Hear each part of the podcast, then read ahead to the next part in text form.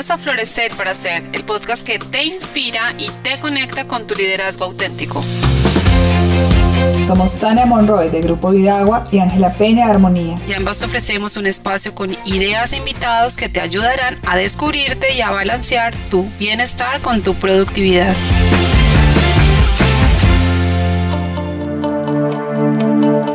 Bienvenidos a un nuevo capítulo de Florecer para Ser. Hoy estamos aquí, Ángela Peña y Tania Monroy, y tenemos un invitado muy especial, Uber Botero.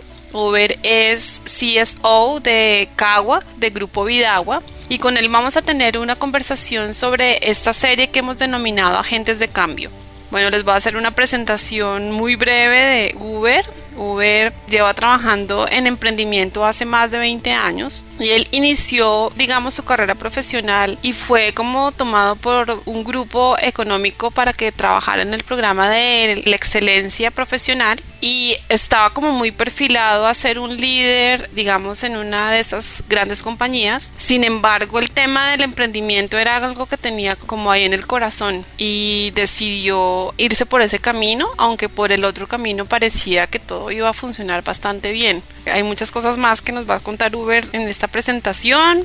Bueno, Uber, bienvenido. ¿Cómo estás? Hola Tania, ¿cómo estás? Muy bien, gracias. Hola Uber. Hola Angelita, ¿qué más? Qué alegría escucharte y qué alegría que hayas aceptado esta invitación a ser parte de esta temporada de agentes de cambio en Florecer para Ser. Encantado porque pues imagínense lo que ustedes hacen me parece espectacular y en lo que pueda yo colaborar, feliz. Creo que tienes una mirada y esa es también la razón por la cual estás acá, una mirada sobre esto de ser agentes de cambio que nos encantaría escuchar.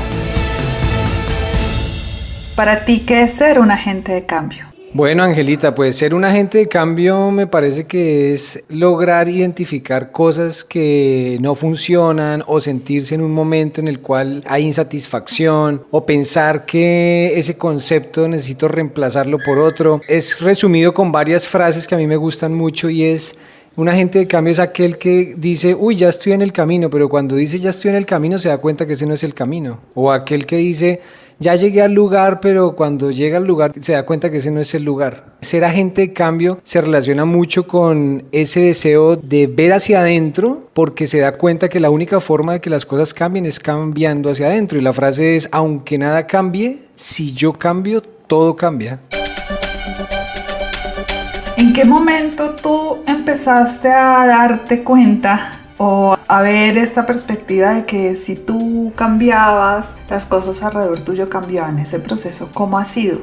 Bueno, pues yo me he dado cuenta en muchos roles de mi vida. En el rol personal y familiar, yo me di cuenta porque yo me casé una primera vez, me divorcié y me di cuenta que ahí yo decía que la culpable había sido mi ex esposa.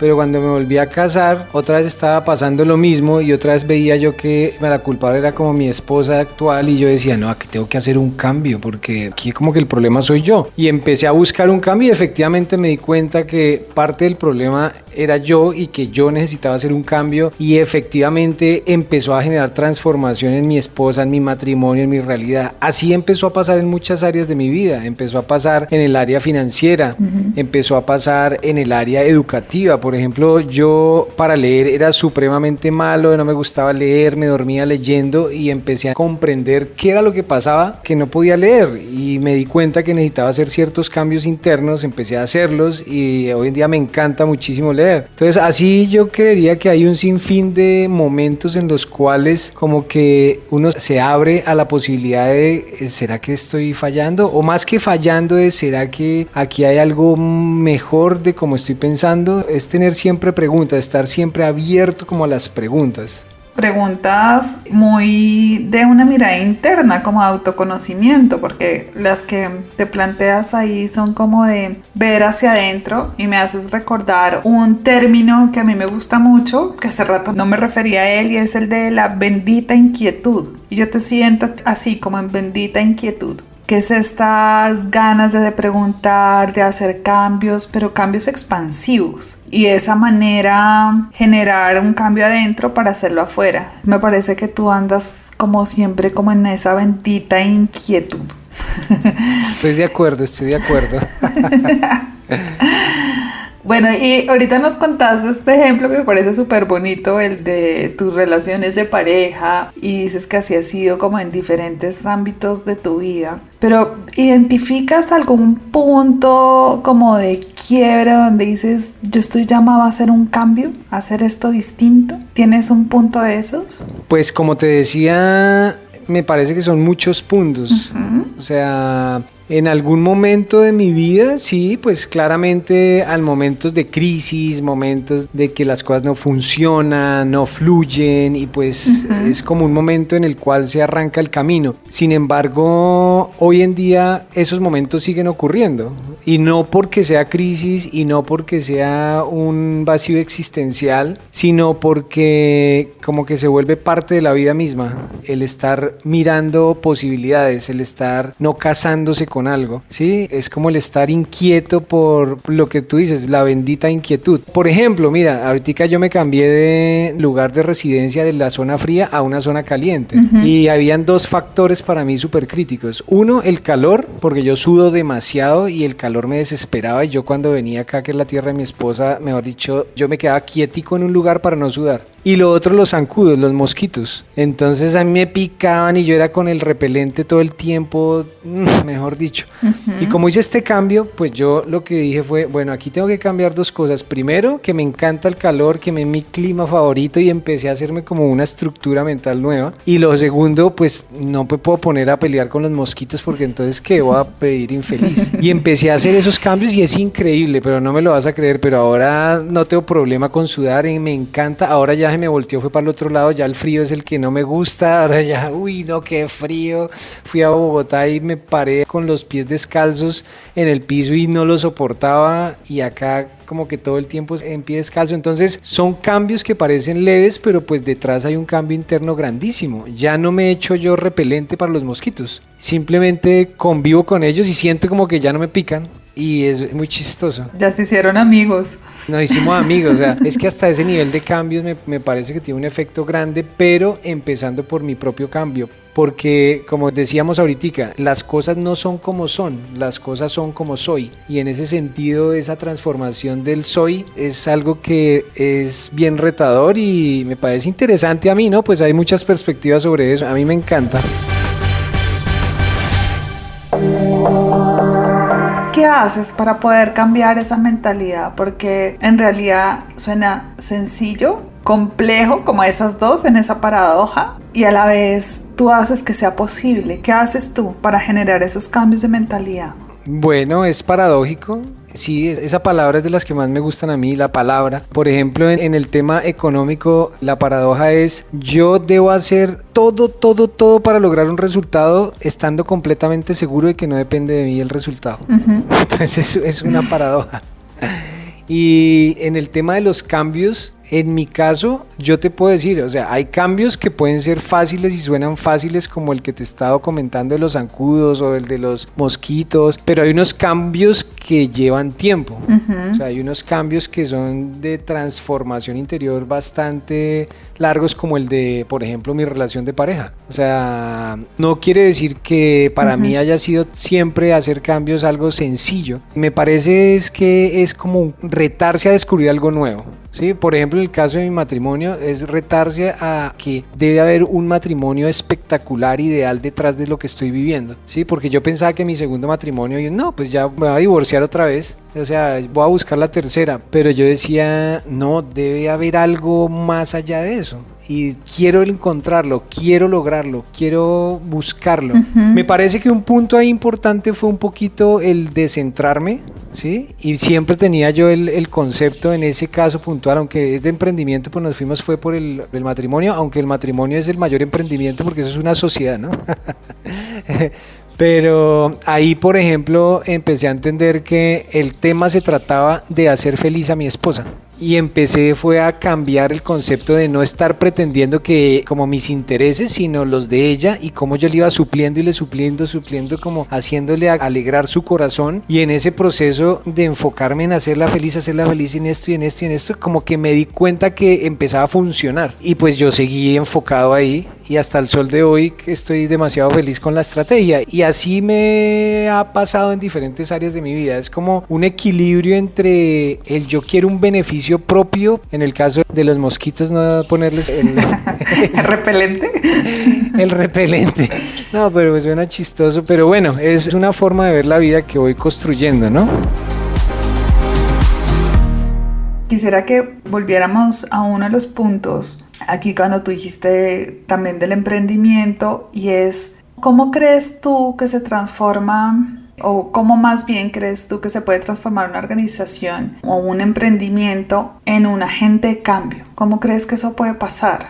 Bueno, respecto al tema del emprendimiento, y al tema empresarial, pues también ha sido un descubrir largo, ¿no? De muchísimos años, ¿no? Y tú pasas por muchos procesos de transformación, ¿no? O sea, pasas por procesos de transformación en los cuales tu enfoque es el dinero, pasas por otro proceso de transformación donde el enfoque es el producto, pasas un proceso de transformación donde el enfoque son las personas, luego que el enfoque es el propósito superior, luego que el enfoque es la internacionalización, o sea, es como si fuera una persona y por eso también jurídicamente no es una persona jurídica. Entonces, a mí me parece que una cosa importantísima es el tema cultural, el tema de la cultura de la organización es como que cuando la empresa empieza a lograr y hacerle sentido algo como un propósito, ahí empieza a tener sentido como un fundamento. Es como si el árbol empezara a extender las raíces hacia abajo y se va empezando a encontrar con esas aguas y esos minerales le da la posibilidad de ya empezar a subir el tronco, a engrosarlo, a extender hacia arriba, porque como que se ha hecho un clic colectivo, que es el tema cultural. Y ahí ya como que eso se siente en el momento en que tú dejas de preocuparte por tu competencia, dejas de preocuparte por lo que está haciendo el otro, qué producto sacó el otro. Y también cuando esa cultura se manifiesta en que ya sabes incluso cuál es tu cliente ideal, cuando tú ya sabes qué es lo que no es ideal y entonces eres capaz de decirle que no a un posible cliente porque tú lo ubicas que no, es que yo teniendo una relación con este cliente no podría cumplir con mi propósito porque en ningún momento eso se va a lograr. Entonces empiezas tú a ver que el tema cultural interno es un tema que como persona te va a hacer una relación con esas otras personas que son otras empresas que para las cuales tú tienes sentido y esas personas tienen sentido para ti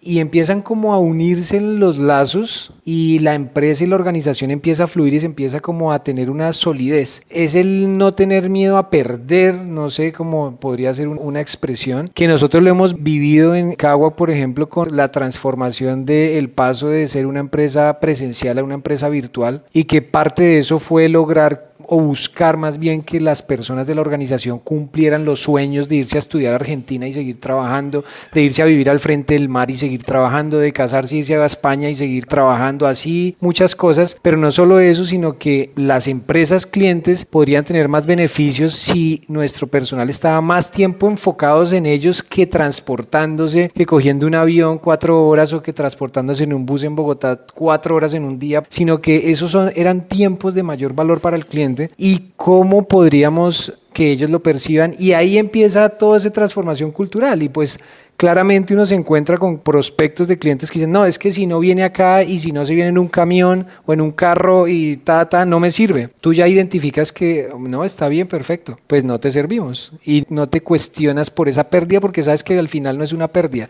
es una ganancia, ¿sí? Porque no te desenfoca de esa cultura. También es una esencia interna empresarial, organizacional, que todos la vamos permeando, empezando por sus líderes y que se va materializando en decisiones muy fáciles de tomar. ¿sí? Entonces, al tomar decisiones fácilmente, pues claramente la organización sigue como avanzando cada vez más rápido.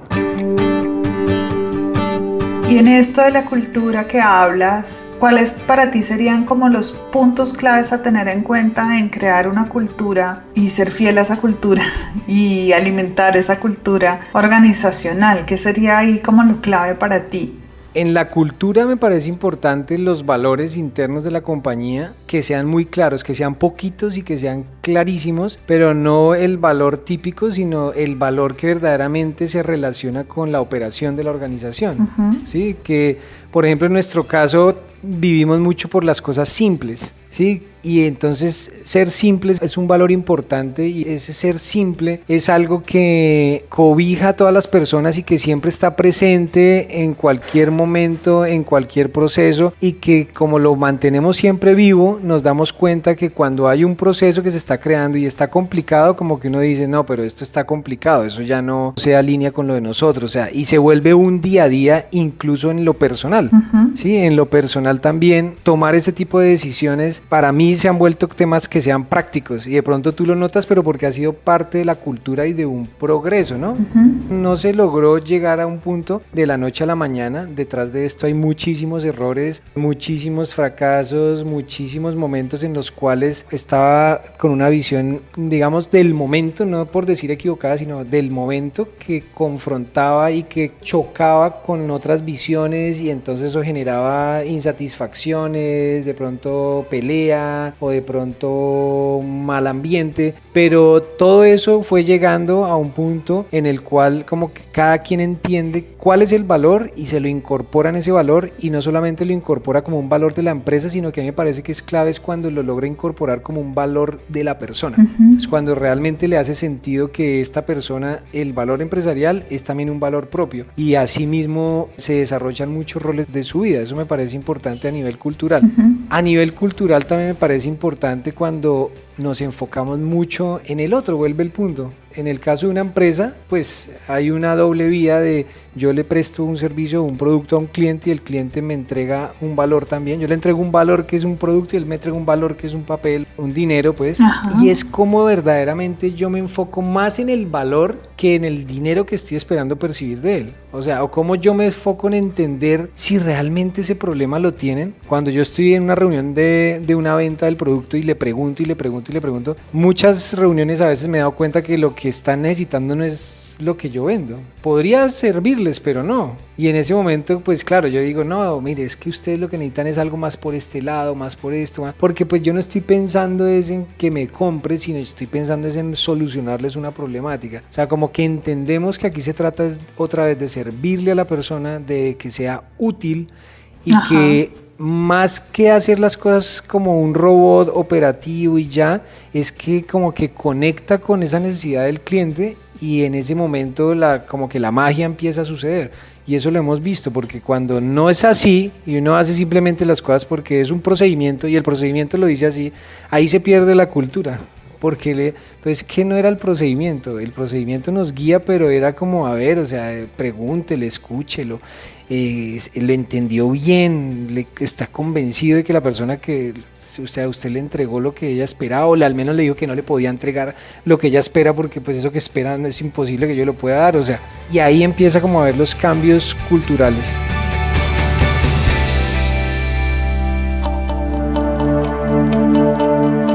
Te vas a una pregunta final con todo esto, Uber. Podríamos quedarnos hablando horas. Y la pregunta final para ti es, si tú pudieras definir como en un titular de periódico o de revista, así, te puedo dar título y subtítulo de qué es lo más importante en un agente de cambio, ya sea una persona o una organización, y lo pudieras representar en un titular que también represente lo que ha sido tu vida como agente de cambio, ¿cuál sería?